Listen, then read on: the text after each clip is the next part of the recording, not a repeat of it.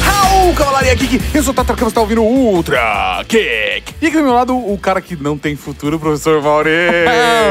Ei.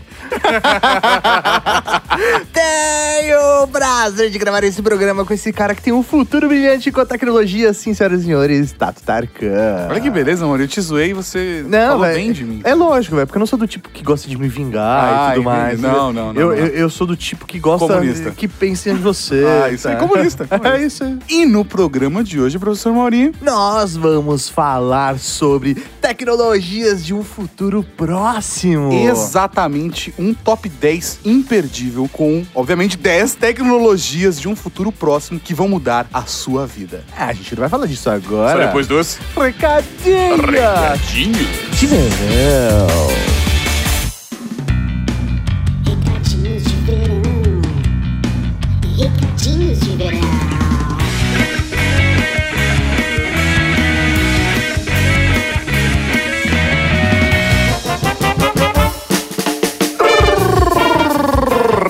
Recadinhos de Ai, verão! que saudade que eu tava dessa trilha sonora, dessa vinheta! Senhor se tá tocando essa trilha, significa que nós estamos de. Na verdade, essa semana a gente não tá de férias. Não, mas tá? significa que eu estou trabalhando relaxado, eu estou É. tomando cerveja, significa que eu Ah. estou de boinha, mano, eu tô de boinha. Mas não é porque nós estamos num Ultra Geek de férias, esse clima relax, que não tem uma mensagem importante pra vocês. Sim, temos!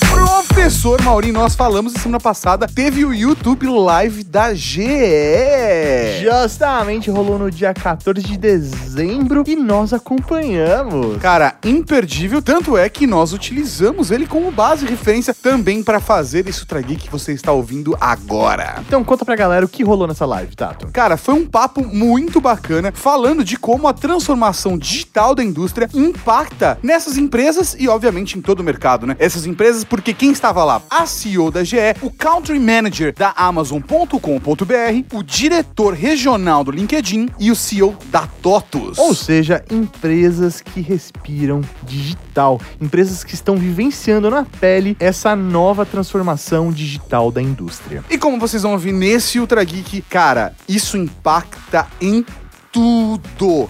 É imperdível. Então fica aí o convite, ouça esse Ultra Geek, mas também veja a live que rolou. Ela continua disponibilizada para a audiência. Vamos colocar aqui o link no post e convidamos a entrar de cabeça nesse universo. E também tem link no post para o GE Reports Brasil, que basicamente é um espaço onde eles colocam textos, referências, inovações que estão sendo desenvolvidas. Cara, pra gente que é geek, é um prato cheio. É verdade, se você é daqueles que curtem conteúdo de futurologia, vai lá porque tem muita coisa boa rolando agora. E futurologia de verdade, não tem tarô, não. então é isso, vai lá, assiste essa live que está imperdível. O link está aqui no post. Também tem o link do canal, o link do Reports e o link das redes sociais da GE. Se inscreve porque vale a pena. E como vocês perceberam, estamos nesse clima de verão porque entramos na programação. Isso significa que, a partir deste programa, não teremos leituras de e-mails até 2018. É, rapaz, não teremos leitura de e-mails, mas não significa que você não deve mandar o seu comentário, o seu e-mail, a sua mensagem de voz. Exatamente, muito importante. Mandem seus e-mails para podcast@redgeek.com.br. Também pedindo batismos porque a lista zerou. Zerou a lista, hein? E comentários também no site são muito importantes e obviamente áudio no WhatsApp através do número 11 98765 6950. Mas por que, que as pessoas vão mandar e-mail se a gente não vai ler durante as férias, professor Mauri? Porque todo esse material será compilado para fazermos o e-mail show. Exatamente, nome pendente, vamos para 2018 fazer o e-mail show. Será um programa semanal onde a gente vai conversar com vocês e também fazer a leitura de e-mails dos podcasters. Justamente, então mande o seu comentário porque ele é super importante para nós. E aí a gente, obviamente, começa o ano já fazendo um e-mail show especial com todos os programas de programação de verão. Coisa linda de espetacular, Deus. professor Mauri. Então não estranhe se a gente não responder e-mails, não estranhe se a gente não comentar os comentários, não estranhe Ou se a se gente não não aparecer ouvir- o, o checkzinho no WhatsApp, né? É isso aí. Nós não vamos verificar porque estaremos descansando, mas na volta em 2018, ah, é a primeira coisa que É a vai primeira coisa que a gente vai fazer, professor Mauri. Porque, obviamente, não é porque o Ultra Geek tá na programação de verão que a gente não está trabalhando. Mas aí a gente para de ver isso e a gente volta em 2018 pra começar com o e-mail show e vai ser o quê, professor Mauri? Coisa linda de Deus. Vai ser coisa linda de Deus. Cavalaria, aproveitando esse momento mágico, esse momento gostoso do Recadinhos de Verão, convido vocês a participarem de uma votação. Mauri, não, tá errado. Tá errado, Mauri. Nós convocamos vocês para votar no Ultra Geek com o podcast Geek do ano do Prêmio Canal Tech. Isso aí, a galera do canal Tech, um site de tecnologia, está fazendo a premiação anual deles e esse ano o Ultra Geek foi escolhido como um dos finalistas. Cara, vai. Podcast Geek do ano. Vai lá em prêmio.canaltech.com.br, tech com CH no final, tá? Pra quem não sabe. E vota no Ultra Geek pra podcast Geek do ano. Cara, assim, quem você vai votar? Ultra Geek ou Jovem Nerd? Ultra Geek ou Jovem Nerd? Nerd. Qual que é o mais geek do ano? ou o não novo?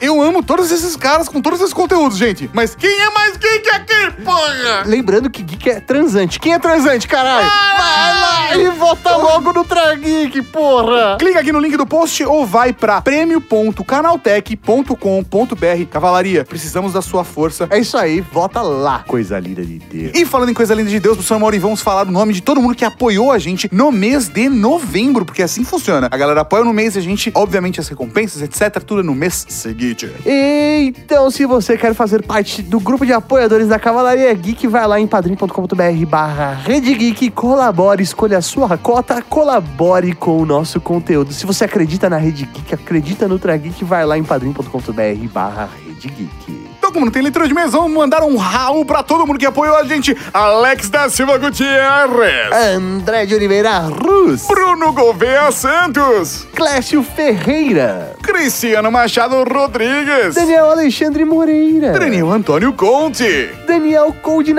Nakano, Diogo. Fernando Favini, Júlio Tadeu da Costa. Kevin Costner, Leonardo Ribeiro Jacinto. Lino Donega Jr., Matheus Algarve. Nicolas Villalonga, Renan Bastos da Silva. Renan Gralha, Rodrigo Bueno Mascarenhas. Rodrigo Schanberg, Quase isso. Ore. Rodrigo Medeiros. Igor Mota Viana. Muito obrigado a todo mundo que apoia a gente, que transforma essa rede geek nessa coisa linda de Deus. Tem mais alguma coisa pra falar, Mauri? Ah, não, só quero abrir minha cerveja e curtir esse programa. Tchau, galera. Um beijo no coração de vocês. E o que tem agora, professor Mauri? O que tem agora? Vamos mudar tudo. O que tem agora? Podcast.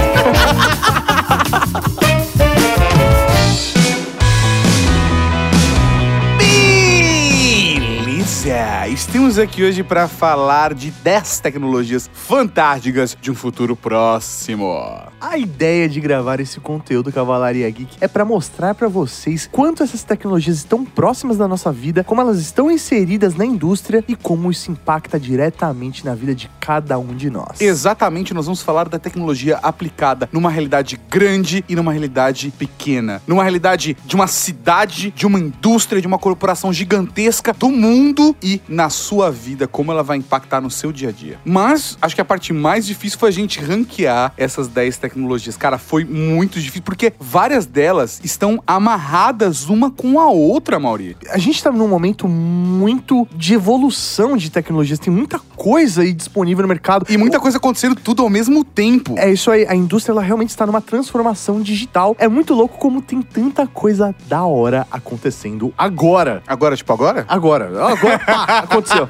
Então, como que a gente vai ranquear essas tecnologias, professor Mori? Qual foi a característica que a gente escolheu pra poder decidir quem vai estar no primeiro lugar e no último lugar desse top 10? Lembrando que todas as tecnologias nessa lista são tecnologias extremamente inovadoras, várias já estão em aplicação, já são discutidas diretamente pela galera de tecnologia, pro pessoal de TI, pra galera que já está implementando essas tecnologias, mas a gente vai também ter um olhar de como isso vai impactar a gente no futuro, tá? Porque uma transformação nas nossas vidas e, obviamente, a transformação digital da indústria. Então, os pontos que nós levamos em consideração são: primeiro, essa tecnologia tem que ser inovadora, ela tem que estar ligada ao universo digital Aham. e, principalmente, o quanto ela vai impactar no nosso dia a dia. Exatamente. Óbvio, tá? Que algumas coisas devem ser levantadas. Como eu disse, elas estão muito amarradinhas. Então tem muita tecnologia que ela vai ganhar muita força, principalmente graças a outra. Então esse é o paralelo que deve ser feito na análise desse Ultra Geek, tá bom? Não que todo mundo vá analisar, né?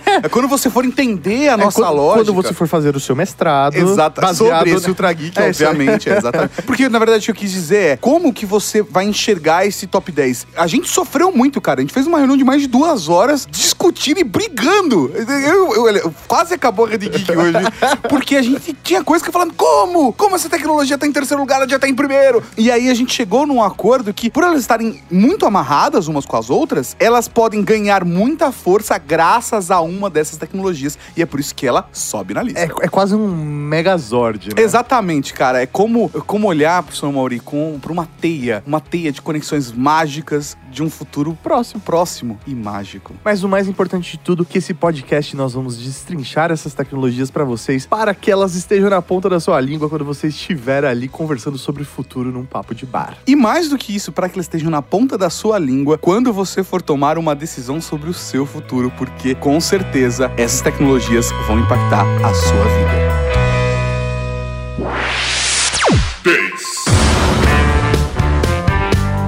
Na décima colocação, gostaria de chamar aqui a tecnologia de realidade virtual. Fala mais sobre isso pra mim, meu bem. Para, para, para, eu vou dar uma de João Kleber aqui, Mauri. como não, não, assim? sério, sério, sério, sério, para. Isso é uma coisa que já começa meio assustador o negócio. Por quê? Porque, cara, a realidade virtual é presente. É presente? Realidade virtual, todo mundo conhece que é realidade virtual. Não, não, Eu calma. acho que a gente vai, em algumas tecnologias, a gente sim vai ter que explicar, etc. Mas todo mundo sabe que é realidade virtual. Inclusive, a gente já fez até um Ultra Geek 236. Mauri, 236, eu tô falando há dois anos atrás, falando de realidade virtual. Mas eu quero explicar pra galera o que é fazer um resumão e aí, se quiser aprofundar, vai pro Ultra. Tá bom, o link tá no post, mas vamos lá, Mauri. Apresente às pessoas, estou sentado. Apresente às pessoas o que é realidade virtual. Realidade virtual, ela é uma tecnologia que foi desenvolvida com uma interface para colocar um usuário em um ambiente que coloque ao máximo possível a sensação de realidade para ele. E aí, através dessa tecnologia de realidade virtual que hoje nós utilizamos aqueles óculos, onde diversas marcas desenvolveram seus, suas próprias, próprias, é, sim, suas próprias patentes, É etc. isso aí, mas basicamente todas colocam você em um ambiente onde, na verdade, você não está. Traduzindo como essa tecnologia funciona, no óculos, o que você tem são vários acelerômetros, giroscópios e vários sensores que, conforme você movimenta a sua cabeça, ele movimenta a imagem que aparece na tela, que tá bem na frente dos seus olhos, simulando que você está no ambiente. Então, você se mexe e ele reproduz, ele virtualiza uma realidade diante dos seus olhos. Eu tô, eu tô muito. Eu tô falando umas frases muito bonitas nesse programa, né? Mas como que isso vai impactar diretamente na sua vida? Por quê? Por quê? Mas por que tá aqui? Por quê? Por quê? Essa tecnologia está aqui em décimo lugar porque hoje nós já temos uma aplicação real no dia a dia das pessoas. Hoje, o ser humaninho comum, aquele cidadão, aquele cidadão médio brasileiro, já consegue utilizar a realidade virtual Sim, você pode para ir no- lazer. Você pode ir no shopping, pagar R$ 2,50 pra moça e ter uma volta numa montanha russa simulada, que inclusive tem um vídeo genial de uma senhora gritando no shopping. Porque ela, ela, ela devia ter medo de montanha russa, que nem aquela vez que a gente entrou no Sim, simulador. eu Você- lembro. o Mauri morre de medo dessas coisas. A gente entrou no simulador uma vez, foi fantástico. Mas qual é, qual é a parada da realidade virtual aplicada hoje para o consumidor? Basicamente, a gente tem algumas funções de lazer em alguns consoles e plataformas, tá? E até mesmo alguns testes de consumo de entretenimento. Então, você consegue colocar um tipo de óculos de realidade virtual ou adaptação de um um óculos de realidade virtual utilizando um smartphone ou algo do gênero, que você consegue até consumir uns vídeos e filmes. Mas para onde isso vai? Para onde isso vai tanto para o usuário comum quanto para a indústria? A indústria hoje já está aplicando essa tecnologia de realidade virtual para economizar tempo E dinheiro! E, dinheiro! É dinheiro! Por quê? O que acontece? Uma aplicação real hoje. Você consegue duplicar um ambiente, por exemplo, de uma construção através da virtualização dela. A primeira coisa eu acho que seria o passo inicial. Por exemplo, eu tenho que ir, eu sou um engenheiro e eu tenho que fazer uma avaliação de um ambiente que a gente vai fazer um processo. Só que essa construção está na Inglaterra e você está no Brasil. E aí, a cada dois dias eu tenho que checar essa obra. Só que eu tenho uma outra responsabilidade aqui no Brasil também preciso cumprir todos os dias. Então o que, que você faz? Nesse caso, você consegue, ao vivo, estar presente no ambiente, checar dados e fazer verificações em uma visita virtual ao vivo. A questão é, esse ambiente virtual, ele é exatamente igual É porque real. É não, porque ele é o real. Na verdade, você tá capturando esse ambiente real. E isso dá outra possibilidade. Por exemplo, eu vou montar uma linha de montagem aqui. Eu vou montar uma linha de montagem, ficou fantástico. Mas deu pra entender. Eu já consigo simular as aplicações num ambiente gêmeo de como essa linha de montagem vai funcionar e fazer teste AB e entender qual é a melhor solução durante o projeto. Ou seja, você otimiza tempo, não precisa ficar gastando fazendo simulações reais e você consegue chegar num resultado que é melhor para a indústria, que vai conseguir produzir algo melhor para o consumidor final. e o consumidor final, Mauri. E nós. Como que a gente vai ter a realidade virtual no futuro? Ah, uma, uma possibilidade é você, por exemplo, fazer uma visita a um lugar onde você não tem acesso. Por exemplo, ir pra Marte. Quero muito ir pra Marte, mas a viagem é um porre. Não, eu não tenho saco de ir pra Marte, passar seis meses no espaço. Primeira dica que eu te dou é não vá na Total Recall. E, se- e- e É que eu sou claustrofóbico, né? cara? E a segunda dica é faça uma viagem virtual. Mas mais do que essa viagem virtual, mais do que você entrar num Total Recall da vida, eu acho que uma coisa muito bacana que vai impactar diretamente. Imagina, por exemplo, você, Mauri, vai comprar um apartamento. Oh, vou. E aí você. Espero que sim, mano. Eu espero que a gente tenha dinheiro pra isso. Mas imagina você ir numa reunião com o pessoal da construtora, sabe? Normalmente já tem uma apresentação ali do imóvel. Tem uma maquete e uma planta baixa. Num primeiro momento, sim, depois eles até fazem um decorado pra você ter noção. Mas imagina que você consegue acessar o decorado pela realidade virtual. Ou você acessar o prédio, você conseguir entrar pelo hall, pela portaria, acessar a piscina, toda a área comum. Nossa, mano, você prédio vai ter piscina, o cara é mó Lógico. chique, meu. Entrar no elevador, ir pro seu andar, entrar no seu apartamento. Você vai ter uma experiência de conhecer um ambiente que ainda não foi construído. Cara, isso é muito fantástico. É sensacional. Eu quero a realidade virtual agora. Não, não, existe realidade virtual agora. Eu quero a realidade virtual do futuro agora. Isso. nove, Na nona colocação desse top 10, vamos falar de realidade aumentada.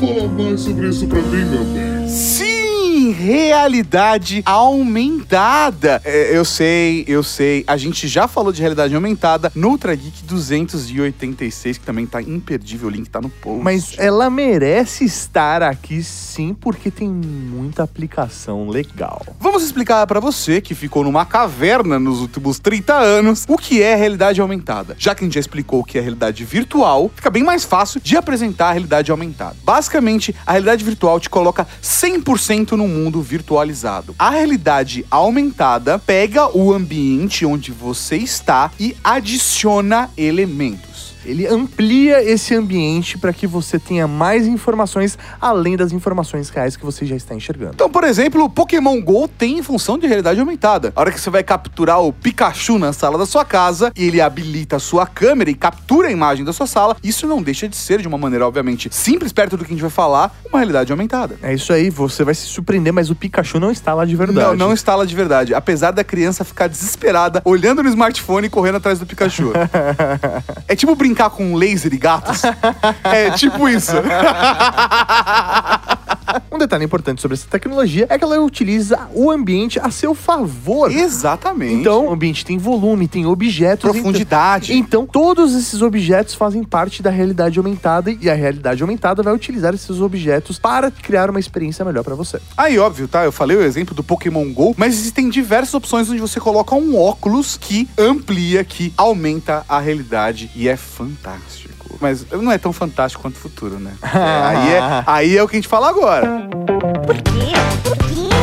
Mas por que tá aqui? Por quê? Por quê? Eu gostei da gente começar a falar da transformação digital da indústria e depois falar da aplicação nas nossas vidas. Porque a gente vai olhando pro macro e vai diminuindo pro micro. Beleza. Então eu acho que vai ser uma parada bem legal. Por exemplo, vou dar alguns casos pra vocês de usos de realidade aumentada que fazem a indústria ganhar tempo e dinheiro. E não só isso, acho que coloca muito mais possibilidades e facilita coisas que seriam virtualmente ah, ah, impossíveis antes. E, na verdade, eu acho que deve ser muito mais da hora você trabalhar com um óculos de realidade aumentada. o, o funcionário deve ficar mais feliz e falar: olha só, tô Ai. no futuro, mano. e, é- e a vantagem de você trabalhar com óculos de realidade aumentada é que seu chefe não tem a menor ideia do que você tá vendo, né? Quer dizer, não de cara, né? Mas vam- vamos a um caso. Digamos que você esteja montando uma turbina eólica. É Coisa que todo mundo faz todo Sim, dia. mas a gente começa pelo macro, a gente começa pelo macro. Bem macro. Mas a galera da GE já fez um teste na fábrica deles com os operários que montam essas turbinas gigantescas e eles sempre tinham que parar pra voltar ao projeto e entender se eles estavam realmente fazendo da maneira certa. Ou até chamar um consultor pra saber. Um especialista, né? Um projetista. Exatamente. Então, todos é como é uma parada extremamente delicada e cara, meu, é bom você ter certeza pra não errar nessa turbina eólica, nego.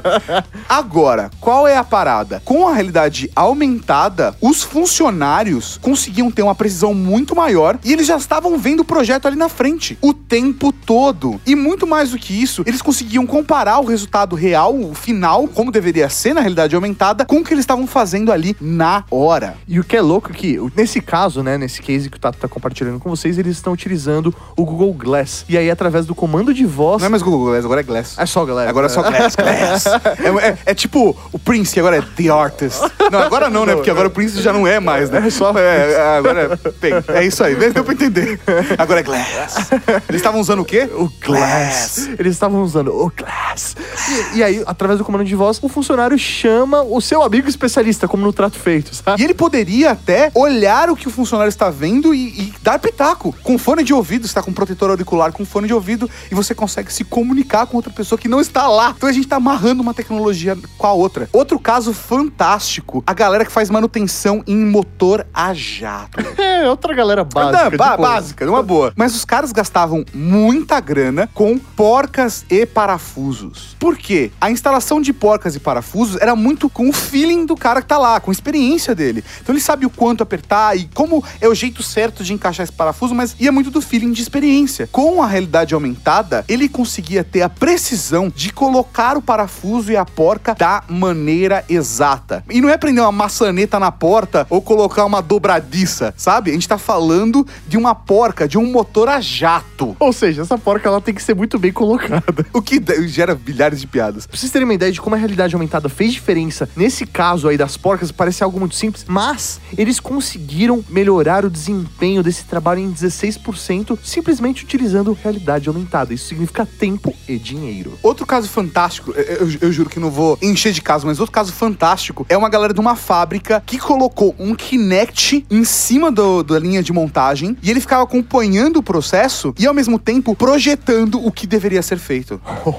Nesse caso, a realidade aumentada estava sendo feita com projeção. Foda. É tipo Star Wars, né? O holograma. Exatamente, só que por enquanto projeção, a gente ainda não chegou no holograma. Infelizmente, o holograma não está na nossa lista. Já deu um spoiler. Mas e, e a gente, Mauri? E, e o nosso dia a dia? Como que isso vai impactar? Como que a realidade aumentada vai, num futuro, tocar as nossas vidas? Nossa, que bonito. Eu tô falando muito bonito Olha hoje. só. Por exemplo, um teste que nós fizemos recentemente, inclusive tem um review maroto sobre isso, nós testamos um carro da Peugeot, onde parte do seu manual era feita com realidade aumentada. Você baixava o aplicativo, pegava o smartphone, apontava a câmera pro painel para descobrir o que fazia cada um daqueles botões através da realidade aumentada. A gente também tem um vídeo aqui no canal, o link também está no post, da gente testando o Zenfone AR e mostrando a realidade aumentada para decorar um ambiente. Então, você pode, por exemplo, entrar e com óculos ainda, essa experiência deve ficar muito mais rica. Imagina você entrar num ambiente novo, seja um ambiente de trabalho, A sua na- sala. sua sala, e você se me falar, "Ah, onde eu vou colocar a televisão? Ah, vou colocar aqui. E você já vê como ela vai ficar. E aí- onde vai ser o sofá? Você já vê onde vai ficar. E aí dá a volta no sofá pra ter noção de espaço que ele tá ocupando na sala como um todo. É Cara, muito legal. se você tiver vários óculos, dá pra você brincar de dança da cadeira de realidade aumentada. que pode dar ruim, vale citar, porque as cadeiras não estão lá. Mas, cara, as possibilidades são fantásticas. Sabe uma coisa que eu sonho em ter? O quê? De verdade? Um desktop virtual em realidade aumentada. Como assim? Imagina o seguinte, eu coloco um óculos Ah. e aí o computador, a- o monitor não tá lá. O monitor Ah. tá na experiência do meu óculos, então eu consigo aumentar a tela, diminuir a tela, Entendi. carregar documentos e colocar na minha frente. Mas o computador existe. O computador existe, mas eu basicamente A só preciso, sei lá, um teclado e mouse. Sim. A tela, não. E você consegue, de certa forma, ir alterando o nível de quanto de virtualização você quer. Se você quer só um monitor, se você quer ampliar um pouco mais, se você quer colocar documentos na mesa, se você quer, na hora do almoço, por exemplo, ou se você estiver na sua casa, no momento relax, tirar completamente o mundo real e ficar só num jogo. Que da hora, velho. A a questão é, shut up and take my money. Quem lançar isso, eu tô com o dinheiro na mão aqui, ó. Tô esfregando. Tô chacoalhando já aqui, ó. Show me! Show me!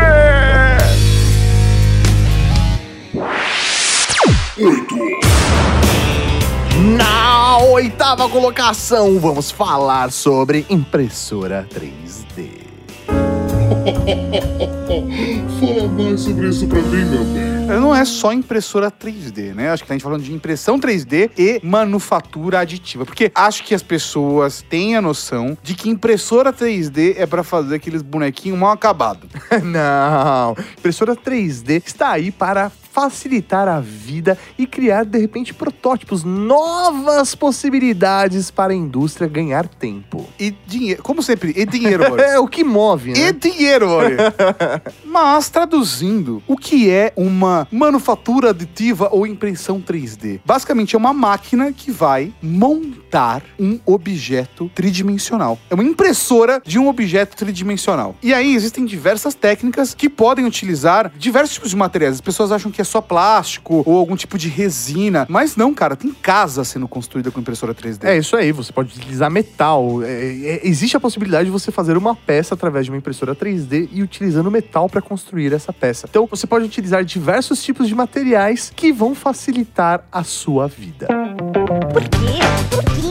Mas por que tá aqui? Por quê? Porque Melhor do que ficar explicando a técnica, vamos dar exemplos É. para vocês conseguirem entender a aplicação na indústria Aí que legal. e como isso vai chegar na sua vida. Eu acho que até o caso da indústria já impacta diretamente, assim, já é perceptível pra gente a tecnologia no nosso dia a dia. Para vocês terem uma ideia, por exemplo, um grupo de engenheiros resolveu fazer um motor de um helicóptero utilizando a impressora 3D. Mas, mas qual que é a parada? É um motor de helicóptero. Esse motor tem 900 peças, meu. Eles combinam 900 peças diferentes. Utilizando a técnica de impressão 3D, eles conseguiram reduzir de 900 peças para 14. É isso mesmo, de 900 conjuntos de peças para 14. Inclusive, uma parte do motor que tinha 300 componentes diferentes. Mas por quê? Como isso funciona? Basicamente, para vocês entenderem, existem camadas de pó metálico e com um laser eles vão soldando essas camadas, mas assim, da grossura de um fio de cabelo. E vai fazendo camada sobre camada sobre camada e você já vai montando a estrutura com as peças internas já lá dentro. Você não tem necessidade de ter porca, de ter parafuso. Você consegue reduzir um monte de coisas só utilizando a tecnologia de manufatura aditiva. Pra vocês terem uma noção, essas peças ficaram 40% 60% mais leves que o projeto inicial do primeiro motor. E 60% mais baratas. Significa que até eu poderia comprar um helicóptero.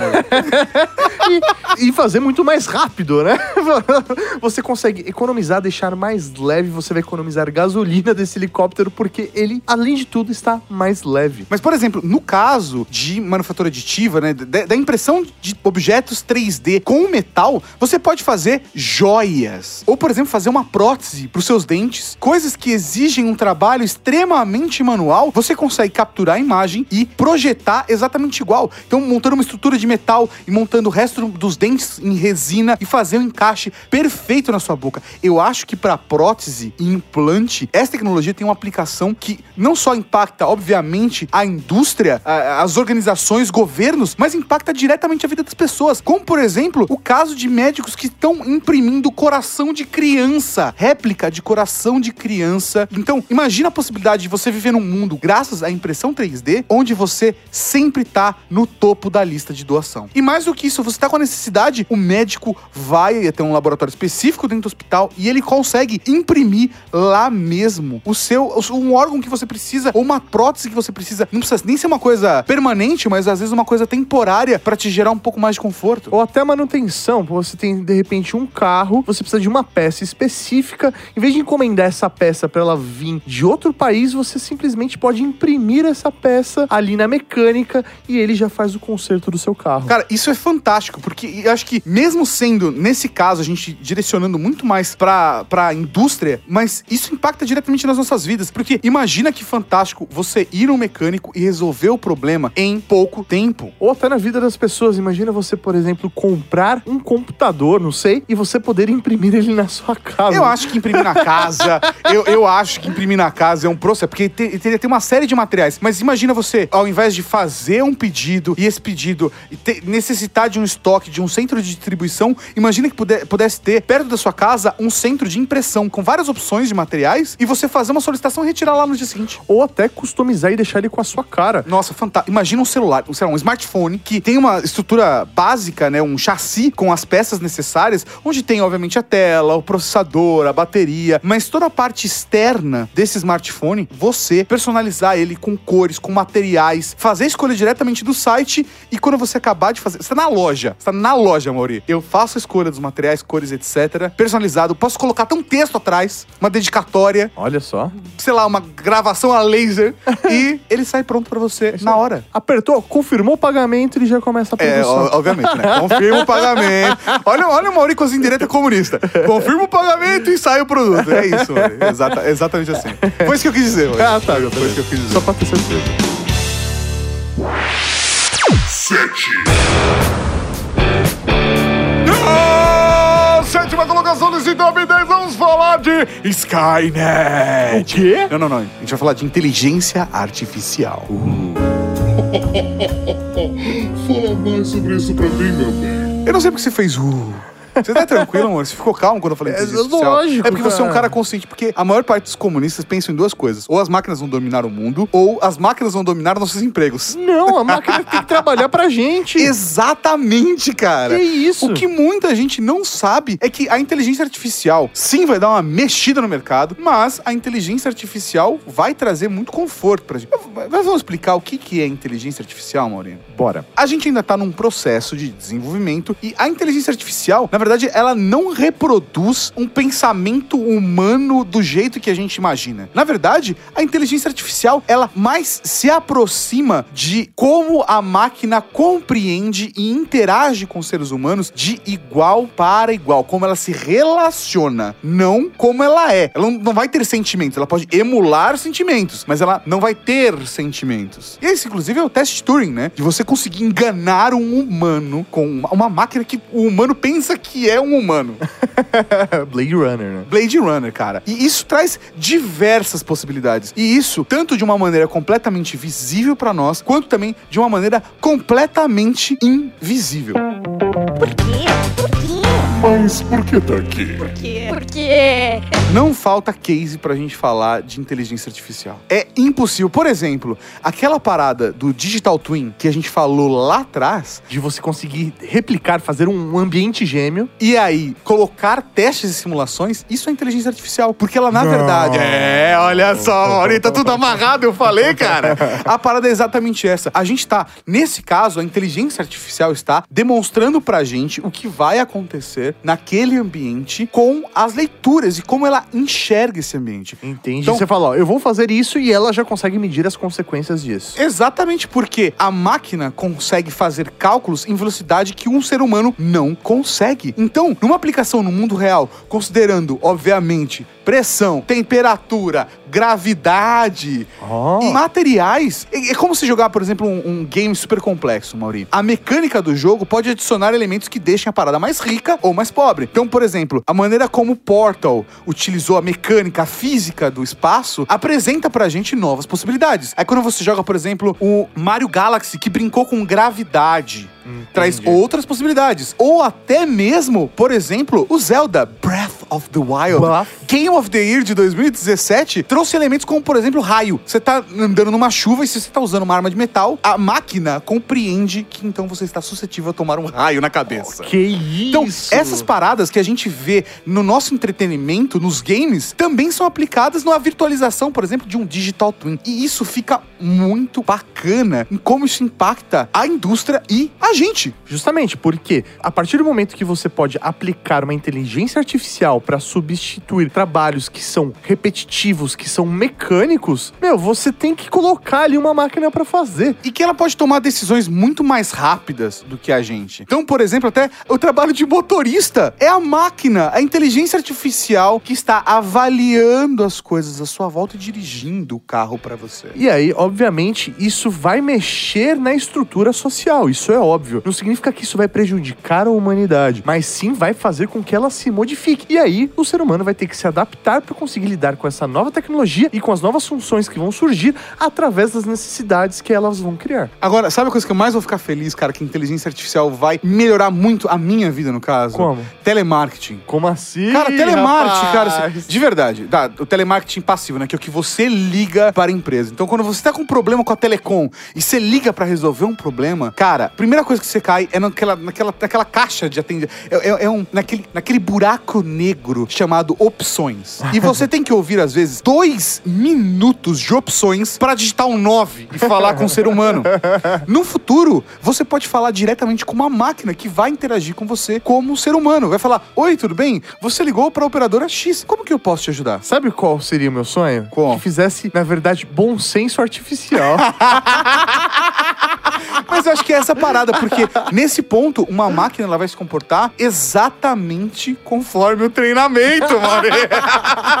Não, e assim, a, a ideia é que a gente comece a interagir dessa forma mais humana com vários dispositivos à nossa volta. É, é bem como no filme Her, só que sem as máquinas fugirem pra uma univers, num universo paralelo no final, saca? Spoiler! O- não, não, spoiler nada, cara. Pelo amor de Deus, Her já faz um tempo. Mas a parada de você interagir com o sistema operacional e falar cada vez mais com ele. E falar cada vez mais com as máquinas. E perguntar cada vez mais coisas com as máquinas. Então, por exemplo, inclusive tem um case muito bacana que foi citado num Nerdcast, que foi, foi um Nerdcast com a GE, inclusive, o link tá aqui no post, e que eu me lembro que foi algo do gênero que eles tinham um sistema de chatbot pra conversar com alguma daquelas máquinas gigantescas, tipo turbina eólicas, ou motor de avião. Foi alguma coisa do gênero onde o engenheiro tinha condições de perguntar pra máquina como é que ela tava se comportando e trocar ideia de uma forma completamente humana. É isso aí, a máquina respondia o que ela precisava e o que ela não precisava, porque ali tinha uma inteligência aplicada. E se ela responder, preciso dominar o mundo, você corre. Tira da tomada e corre. Seis. Na sexta colocação, nós vamos falar de Machine Learning. Fala mais sobre isso pra mim, meu bem. No tópico anterior, nós dissemos que a tecnologia ela pode ter inteligência, mas ela só vai ser inteligente de verdade quando ela começar a aprender sozinha.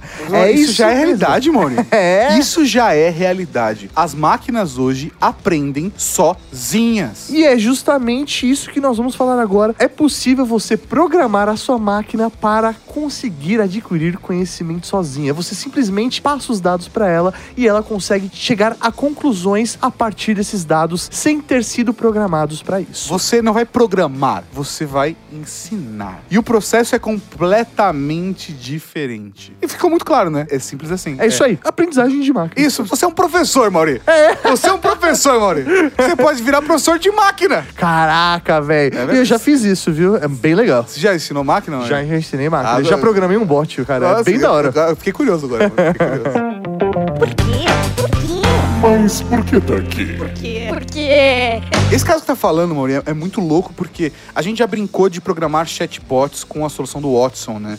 E é muito doido como você vai falando, ah, eu posso ter esse problema e vai usar essa palavra-chave, então a gente vai reagir pra esse caminho. Mas se não tiver essa palavra-chave, ou se tiver um não antes da palavra-chave, você se comporta de outra forma. Isso traz uma gama de possibilidades absurdas. Mas, obviamente, esse processo de ensinar as máquinas pode ficar cada vez mais próximo do aprendizado de um ser humano, de você ensinar um ser humano. E aí você começa a entrar num outro nível da inteligência artificial, porque essa inteligência artificial começa a se tornar mais natural. E mais que isso, imagina, por exemplo, você ensinar todo o conhecimento humano sobre medicina para uma máquina. Essa inteligência artificial vai se tornar o melhor médico do mundo. E a gente já tem hoje máquinas que estão fazendo diagnósticos melhores do que seres humanos. A gente tem muita dúvida ainda. Será que eu confio? Será que eu não confio inteligência artificial? Cara, inteligência artificial é o futuro e você precisa confiar nisso. Imagina um engenheiro podendo trabalhar com um par máquina, conversando com a inteligência artificial e tomando decisões em conjunto para solucionar um problema. Às vezes um médico não vai pedir uma segunda opinião para um colega. Imagina você pedir uma segunda opinião para todos os médicos de todos os momentos da história da Ex- humanidade. Exatamente, cara.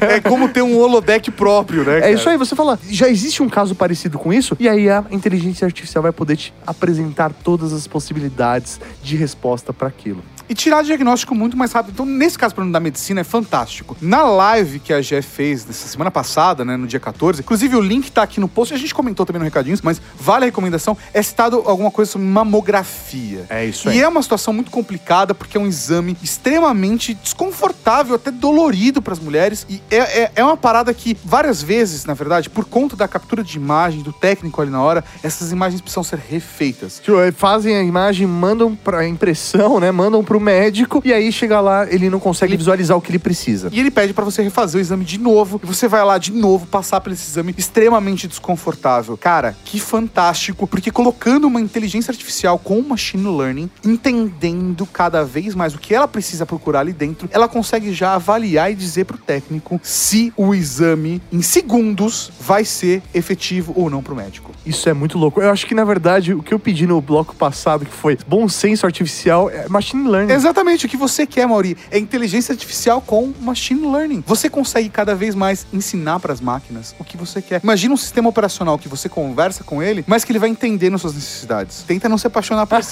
principalmente se tiver certas vozes.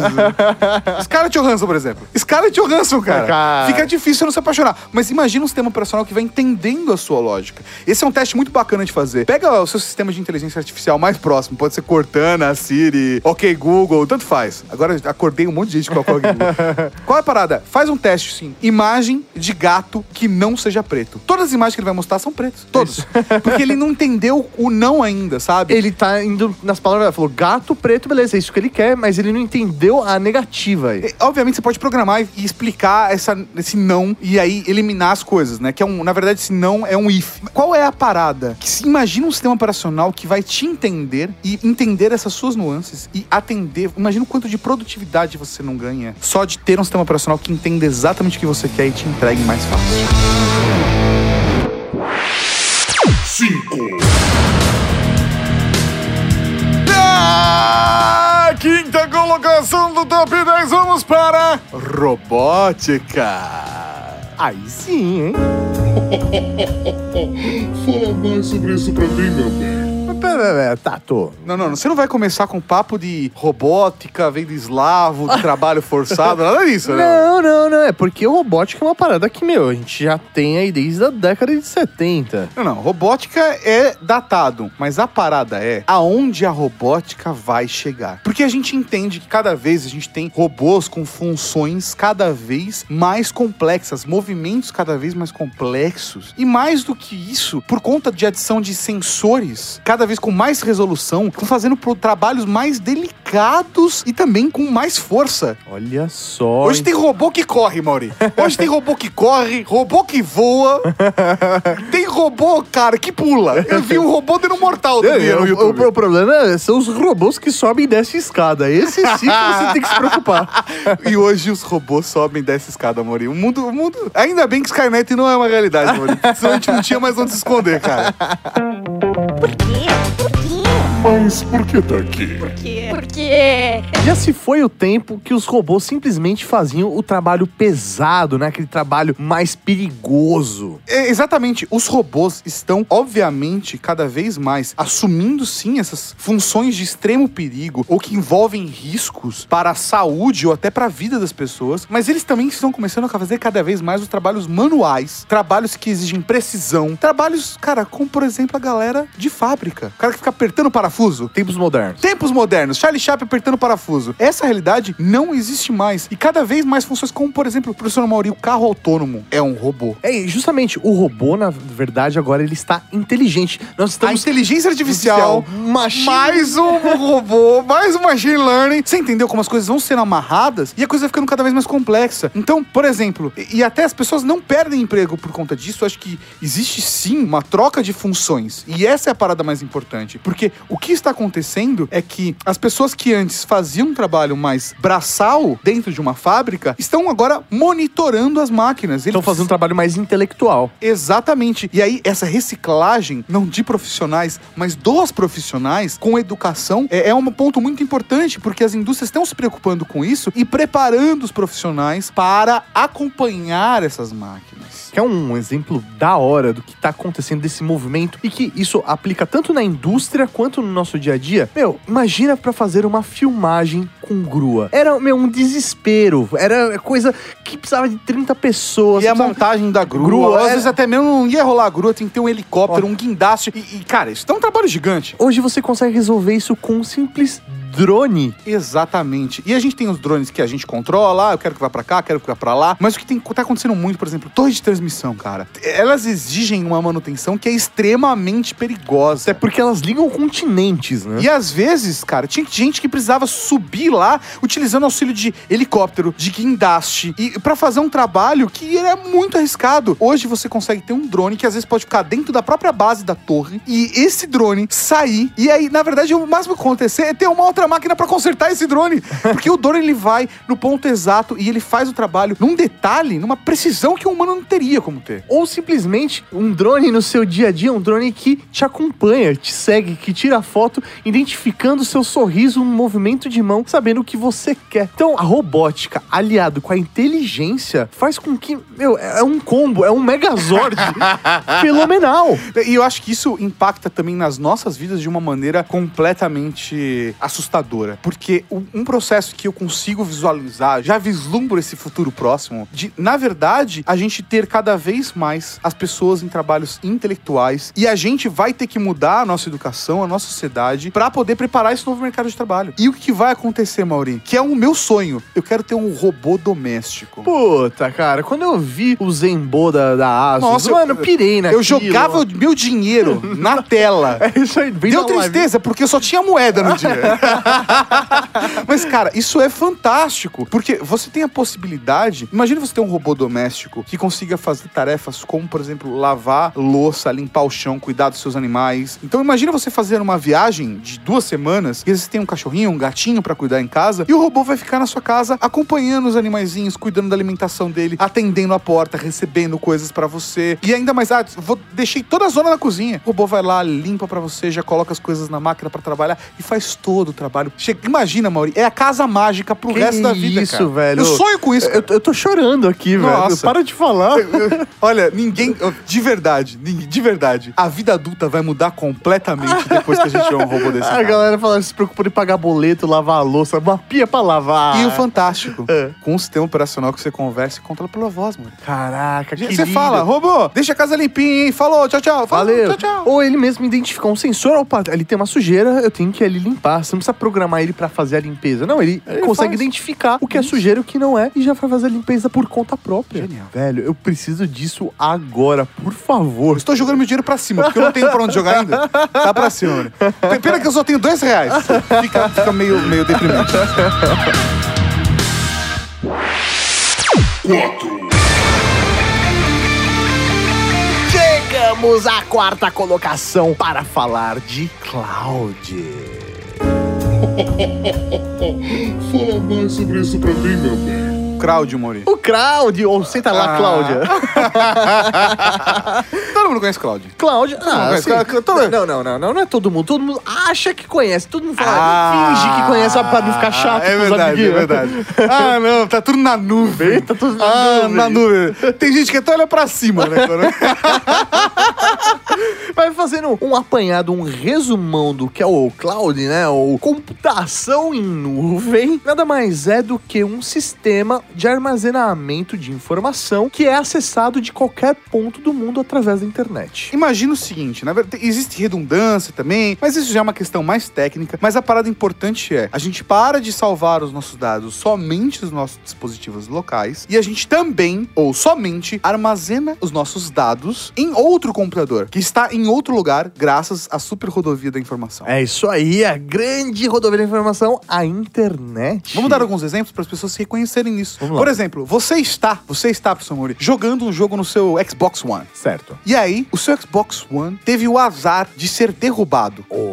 E quebrou. Quebrou? Quebrou, Mauro. Você perdeu o Xbox One. Aí você foi lá e mandou pra aquela assistência da Microsoft, pagou 300 reais e te mandaram um novo. Mandaram um novo. Ah. Você colocou. Isso aconteceu comigo recentemente. É Ninguém mesmo? derrubou, mas deu chabu, tive que consertar o meu. Pluguei ele na tomada e conectei o, o, o, o na internet. E graças ao Cloud, Cláudio. Cloud Computing, vamos falar bonito, ele baixou novamente todos os meus jogos instalados com os saves. Que louco. Então eu continuei jogando do ponto onde eu tava, com todos os meus chapéus, com todos os meus acessórios de Rocket League. que beleza. Que é o que mais importa. Então a parada é exatamente essa. Se você perder o seu smartphone, você não vai perder todas as suas fotos. Você não vai perder toda a sua agenda de contatos porque tá tudo salvo e vai ser sincronizado automaticamente com o seu dispositivo físico. Cara, eu podia mandar esse áudio pra minha mãe, acho que ela não ia ter dúvida. Olha só Né? que Foi- foi beleza. bonito, foi Parabéns. claro. Por quê? Por quê?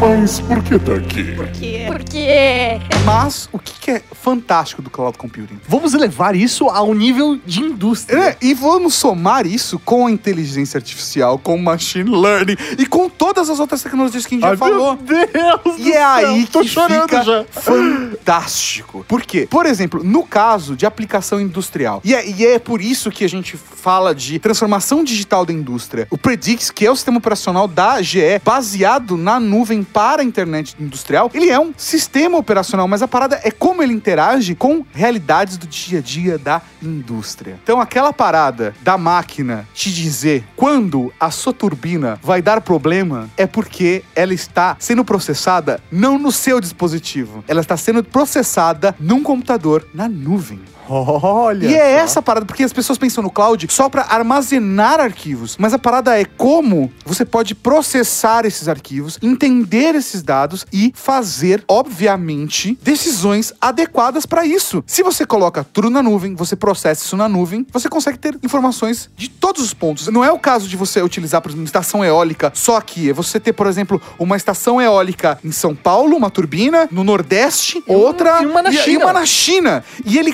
cruzar os dados de tudo isso. Um motor de um avião, você tem diversos aviões, diversas aeronaves voando pelo mundo inteiro, alguns num percurso em um local específico, e ele faz a combinação dos dados todos na nuvem, compreende e te dá uma previsão de manutenção, de utilização e compreende cada usuário como está utilizando aquele produto. Cara, essa, o cloud, ele é o alicerce dessa transformação digital da indústria e da sociedade. E essa solução já está sendo aplicada hoje e ela continua crescendo. É impressionante a gente ver as possibilidades que isso traz pra gente, como isso vai impactar. Primeiro porque a nossa sociedade e as empresas, indústrias corporações economizam recursos, tanto dinheiro como tempo. Tudo isso são recursos importantíssimos que fazem a diferença nas nossas vidas. Sabe quando você tem uma viagem programada, você já fez o seu check-in, já tá com o seu bilhete do avião, e aí simplesmente o seu smartphone vira e fala: você tem que sair em 30 minutos pra conseguir chegar a tempo com tranquilidade no aeroporto? É isso que ele tá. Ele está trabalhando na nuvem com todas as Exatamente, informações que ele tem. Que ele tem sobre você pra te dar as melhores soluções pra sua vida. Sem contar, e aí a gente, a gente já fala um pouco de presente. Cara, quem hoje compra mídia física pra consumir filmes, séries, livros, com certeza os geeks não, mas tem gente que faz, eu sei.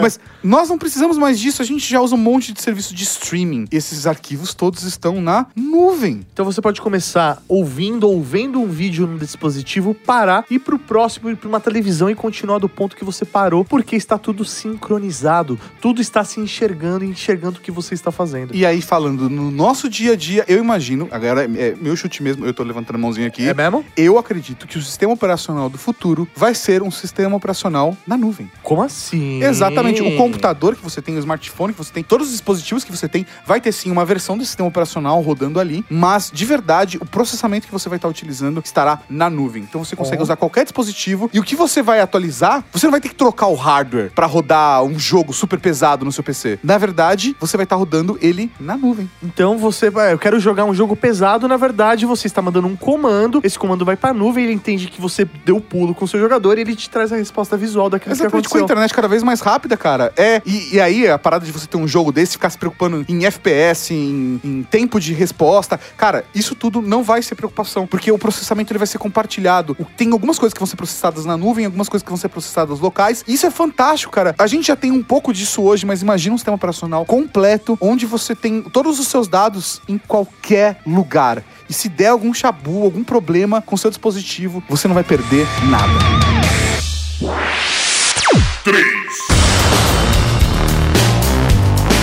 Na terceira colocação, vamos de Edge Computing.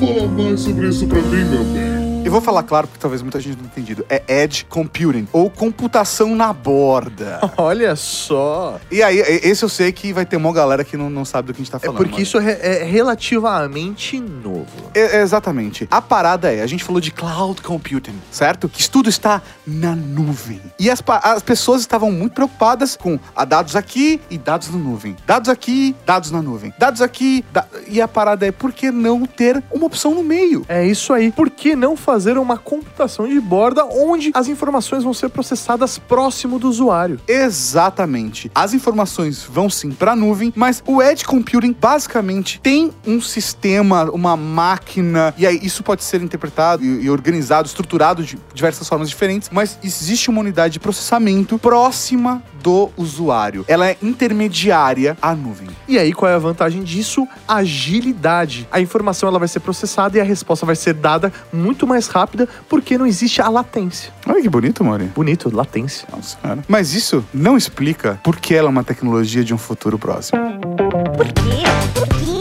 Mas por que tá aqui? Por quê? Porque Falando de edge computing, que essa é uma das tecnologias assim encantadoras porque as pessoas não falam sobre edge computing ainda. É fantástico como na indústria a gente consegue ver de uma maneira muito clara como funciona um edge computing. Imagina o cenário utilizando um, um sistema, por exemplo, o Predix. Ah, tá. Tá bom? Você tem uma, uma linha de montagem que está sendo analisada. E esses dados sobem para a nuvem. Mas você pode ter uma interface intermediária que faz a leitura desses dados e respondem muito mais rápido dentro da fábrica. É a parte do processo que vai entender a realidade daquele local. A nuvem vai fazer interação com outras máquinas, vai carregar informações e fazer é, é, o cruzamento de dados Sim. com outras linhas de montagem. Vai ser, vai unificar tudo isso. Mas ali, para uma resposta rápida, numa tomada de decisão, o Edge Computing vai ajudar bastante as indústrias. Por exemplo, um carro autônomo, utilizando essa tecnologia de computação de ele vai conseguir tomar decisões muito mais rápidas porque ele está vivenciando uma informação naquele momento. Então, ao mesmo tempo que ele está mandando informações para a nuvem de trajeto que ele está fazendo, se está chovendo, se não está chovendo, quem está naquele carro, por que aquela pessoa está fazendo aquela viagem, são informações gerais. Agora, se ele está evitando um acidente, se uma criança passou na frente do carro, tudo isso vai ser definido, as decisões vão ser tomadas pelo Edge Computing. A otimização do sistema é uma parada ampla, isso é cloud. Agora, tomada de decisão rápida, Edge Computing. A questão é exatamente essa de que não é 8 nem 80. O Edge Computing, ele é o meio termo. Ele utiliza o processo local e utiliza o processo também na nuvem. Isso é fantástico. Agora, é óbvio que você contou, por exemplo, o caso do, de um carro autônomo, tá mais próximo da nossa realidade e de- do futuro que a gente vai vivenciar nos próximos anos. Aí eu não, não chegaria nem a décadas, tá? Eu acho que o carro autônomo é uma realidade que a gente vai ver muito, muito, muito em breve no nosso dia a dia. Agora, isso impacta diretamente numa realidade como, por exemplo, de você ir ao shopping. Digamos que você entre no shopping e você está procurando uma camiseta azul. O shopping tem condições de fazer uma análise do momento que você entra no shopping e consegue ter uma percepção do que você está buscando. Você entrou na primeira loja, olhou uma camiseta azul e não gostou. Entrou na segunda loja, olhou uma camiseta azul e não gostou. Na terceira loja, o computador já sabe, o shopping já sabe que você precisa de uma camiseta azul. E isso não foi até a nuvem para ser processado. Existe esse computador no meio termo, esse sistema no meio termo, que vai fazer essa análise em tempo real. A parada é, que vai ser previsto pelo cloud? A quantidade de pessoas que estão lá procurando a mesma coisa que você e se esse shopping está atendendo ou não essa demanda. Então, são necessidades menores, são situações menores, mas com agilidade muito maior. 2. Na segunda colocação, vamos falar de internet das coisas. Fala mais sobre isso pra mim, meu bem. Cara, agora eu me empolgo. Eu adoro coisinha que se conecta na internet.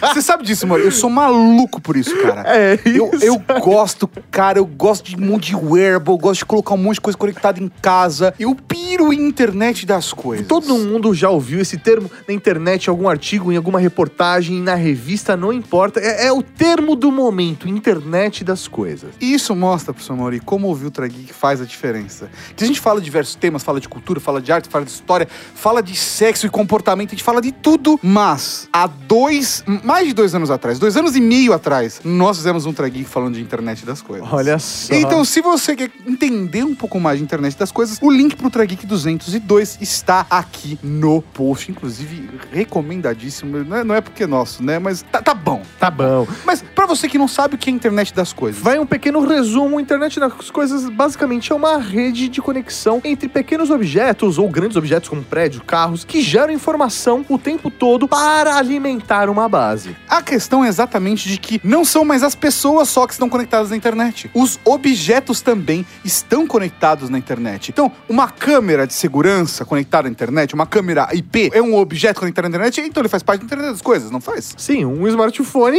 está conectado na internet, internet das coisas. Agora, Porque se o smartphone ele é uma plataforma de interação humana, mas, sei lá, um ar-condicionado conectado à internet, ele é inter- faz parte da internet das coisas. Sim. Uma lâmpada, Wi-Fi, internet das coisas. Agora, qualquer coisa conectada que está gerando alguma informação, que está captando alguma coisa, que tem algum sensor e que está criando informação, está transmitindo dados, já faz parte dessa rede. Cara, e hoje são dezenas de milhões de novos dispositivos conectados à internet. Todo, dá um chute, Mauri? Dia? Dia. Por quê? Por quê? Mas por que tá aqui? Por quê? Por quê? E isso é assustador. Assustador de uma maneira muito positiva. Porque, de verdade, esse foi um ponto que a gente discutiu aqui. Deu, deu tretinha. Deu tretinha na É. pauta. Eu acho que, de verdade, essa tecnologia é fantástica. E, é, tá, obviamente, cara, é top 2. Mas eu sou fã de internet das coisas. O Tato queria que fosse o primeiro Eu lugar. queria, queria, queria que fosse. Queria que muito. fosse. Mas uh, os argumentos são bons pro primeiro lugar, a gente chega lá. E não existe só a internet das coisas, existe também a internet das coisas industriais. É. A internet industrial das coisas. E é por isso que a gente reforça e fala, e a gente falou nos recadinhos e falou no último Ultra Geek, da importância de falar da transformação digital da indústria. A questão é que esses sensores, objetos, dispositivos conectados à internet e à internet industrial, que é uma outra parada, né, traz pra gente possibilidades absurdas de um futuro fantástico. Vamos dar alguns exemplos que a gente já falou. Vários. Por exemplo, a questão de utilizar o Predict. Na verdade, ele está utilizando objetos com sensores conectados para fazer essa análise de dados. Digital Twin. A ideia de você fazer uma base gêmea, tudo isso é feito com sensores dentro do ambiente. Que faz parte da internet industrial das coisas. Ou até mesmo da fábrica estar tá conectada na nuvem. E utilizar esses dados de uma forma inteligente e se autogerenciar. Isso é internet das coisas. Um exemplo aí, compartilhando com vocês, nós tivemos recentemente no Acre, né, comentamos com vocês, onde a gente... Um fantástico estúdio, digo, estado. nós participamos de um evento onde falou de inovação, startups, e lá teve um case de uma startup que fazia o gerenciamento e movimentação de dentro da, da indústria, né? Dentro do ambiente de trabalho. No caso ali, a pessoa fazia o controle dos caminhões que carregam malas dentro do aeroporto. E aí, através da internet das coisas, eles conseguiram otimizar o tempo das malas que saem do avião até as esteiras, porque eles conseguem localizar onde está cada um dos caminhões e cada uma das pessoas que tem Cara, que fazer sensores. Sensores é o futuro. E não é só sensor de movimento, cara, tem sensor de geolocalização, tem sensor de temperatura, pressão, são diversos diversos, diversos tipos de sensores. E isso na indústria ajuda demais porque você consegue ter dados detalhados de cada parte do processo e isso impacta também nas nossas vidas. É. Então, por exemplo, hoje eu uso uma pulseira que capta dados sobre meu dia a dia e ele, obviamente, apresenta para mim um relatório no final do dia para eu entender como eu dormi, como eu andei, que atividades eu fiz. Mas a questão não é ter um dispositivo. A questão é quando você conecta esses dispositivos todos e aí a coisa vai ficando cada vez mais rica. Você consegue consegue interagir com outros objetos dentro da sua casa. Como, por exemplo, o controle de se a lâmpada tá acesa ou está apagada, e você controlar isso de qualquer lugar, a temperatura do seu lar,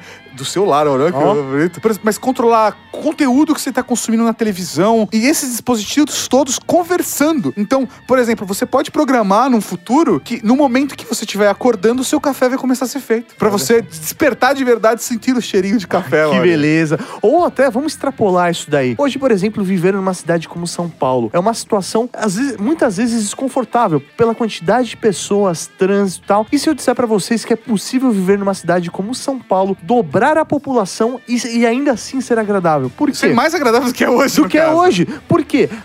A partir do momento que tudo está conectado, a internet das coisas está efetivamente funcionando, você vai conseguir saber onde todo mundo está, o que está acontecendo. Então você não vai ter trânsito porque os carros vão ser direcionados para vias paralelas. Engenharia social inteligente. É isso aí. Porque não é só uma aplicação para a indústria, mas a, a aplicação para grandes organizações ou até mesmo o Estado. A gente ter um sistema que consegue, ele consegue mandar pro seu smartphone, do tipo como a gente já comentou antes, saia mais cedo, e essa previsão também é feita utilizando sensores e internet das coisas, mas ter a condição de entender o tráfego de uma cidade e direcionar os carros para o melhor caminho. Então você tem uma cidade como São Paulo, com mais de 20 milhões de habitantes, e ainda assim acabar com o tráfego. É isso aí. Ou, sei lá, simplesmente através de um cartão do bilhete único, ele saber aonde você tá, para onde você vai, e aí direcionar que ali precisa Tenha ter mais trens, ou ou, menos mais, trens. ou mais ônibus ou Sim. menos ônibus, entendendo o movimento das pessoas e trazendo benefícios para elas. Ou até mesmo uma indústria de alimentos pro levar mais comida para uma determinada região porque sabe que aquela população precisa mais do que uma outra região da mesma Ou que cidade. tem mais interesse ou menos interesse para aquele produto, fazer um gerenciamento inteligente das coisas que a gente precisa, tanto pela indústria quanto pelo Estado e até por você, na sua casa. Eu, eu sou apaixonado por internet das coisas. Como não tá em primeiro lugar, amor? porque Quem ganhou? Quem ganhou, amor? pode ficar melhor. Recapitulando. Mas se você está aqui conectado no mundo da nuvem, com a internet das coisas. Ouvindo através do streaming. Exatamente. Enquanto, enquanto seu robozinho faz uma massagem no seu pé e se esqueceu de onde começamos esse top 10, fique tranquilo. Vamos fazer um recapitulando pra você ficar, ó, ligado. Eu tô cheio de clichê hoje, ninguém me segura. 10. Na décima colocação, abrimos esse top 10 com realidade virtual. 9. Na nona colocação, claro, falamos de realidade aumentada. Mauri, realidade aumentada. A gente falou realidade virtual, realidade aumentada. E a gente não falou de sacanagem nesse trago aqui. Ah. Cara, eu estou... O que aconteceu com a gente? 8. Na oitava colocação, nós falamos sobre impressão 3D. 7. Na sétima colocação, falamos de inteligência artificial. Tum, tum, tum, tum, tum. Podia trocar, né? O exterminador agora no fundo. Na sexta colocação, nós falamos de Machine Learning. Ah, quinta colocação, meu sonho, robótica. Como eu quero ter um robôzinho em casa. Ah, que beleza. Na quarta colocação, nós falamos sobre a nuvem. Cloud. Ou crowd. Crowd. Na terceira colocação, eu aposto que não tá na lista de ninguém. A gente falou de Edge Computing. Na segunda colocação, a internet das coisas e a internet industrial das coisas.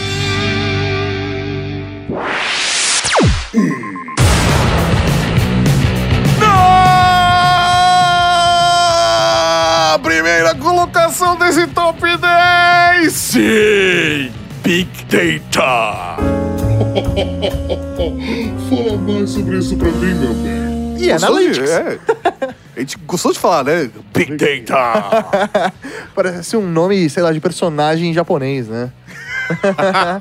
Big isso, Data. Big Data. Big Data, na tradução óbvia, é muitos dados. Muito. É dado pra caralho.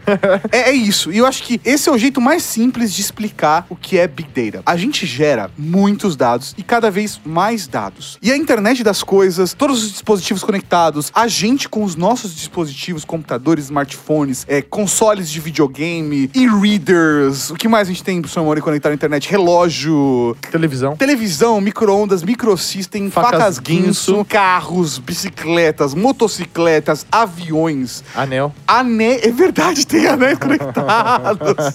Cara, é, usinas hidrelétricas, eólicas, tudo está conectado e existem várias internets, a gente sabe disso, a gente sabe que existe a internet que nós usamos, existe a internet industrial, existe a Deep Web, mas todos eles são dados que são gerados e cada vez num volume maior. A humanidade hoje gera informação como nunca gerou antes.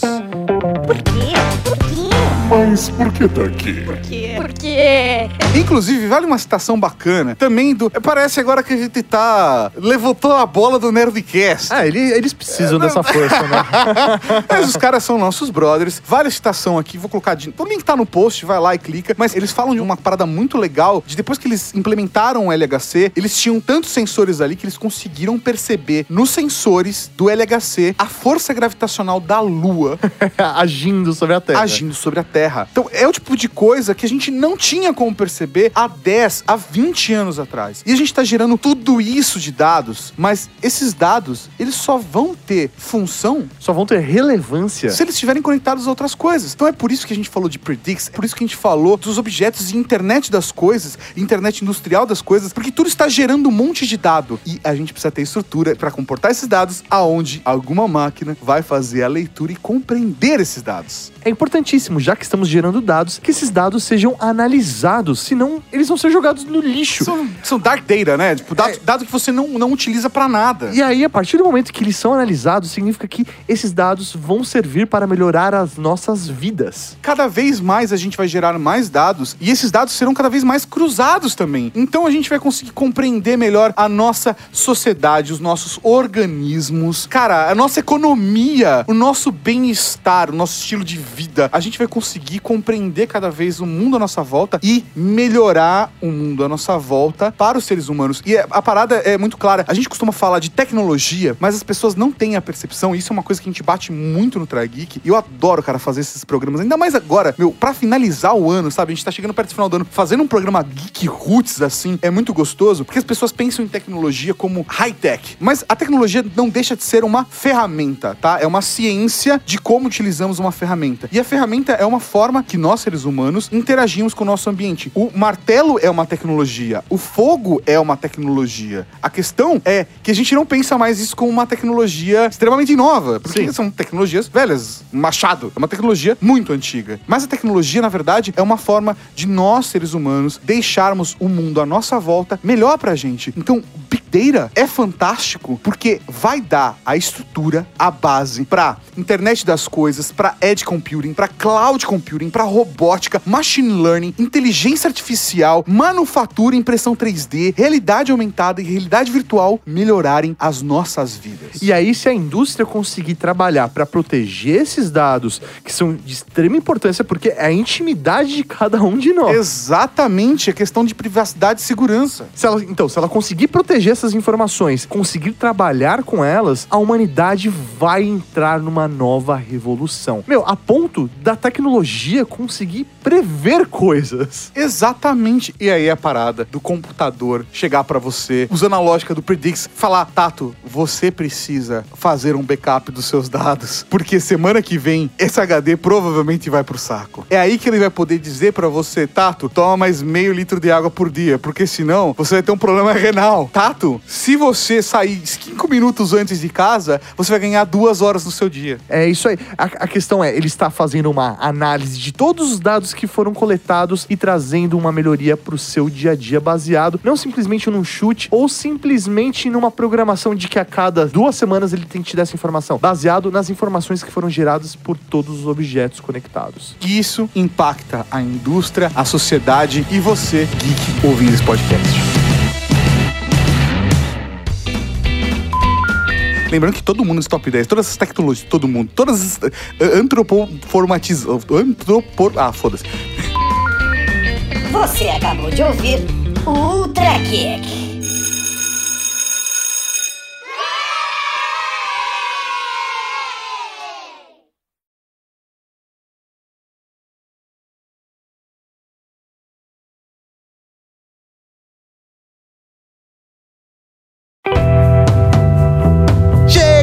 Momento bonito, nesse momento gostoso para falar de menções honrosas de tecnologias de um futuro próximo. Tecnologias que poderiam estar nessa lista, mas por um pequeno detalhe acabaram não entrando. Exatamente, professor Mauri. Por exemplo, a gente não falou de cybersecurity. É, rapaz, a segurança nessa rede é extremamente importante, porque como dissemos, estamos gerando cada vez mais dados. Mas a gente não colocou cybersecurity nessa lista simplesmente pelo fato de que cada vez isso é mais importante, mas está alinhado e amarrado a todas as outras tecnologias que estão no top 10. É isso aí, é quase que obrigatório estar ali, não é um item separado, ele tem que estar junto com tudo. Assim como a gente, por exemplo, falou das fábricas brilhantes, mas elas não foram um tópico aqui. É, a gente citou aplicações de tecnologias em fábricas brilhantes e como isso vai mudar a parada. Mas ele tá no contexto, mas não tá como uma tecnologia em si. Ou até mesmo a nova corrida espacial. Cara, isso é fantástico. A nova corrida espacial, com certeza, é uma tecnologia que vai impactar muito nas nossas vidas. Mas é uma tecnologia que não é de um futuro próximo.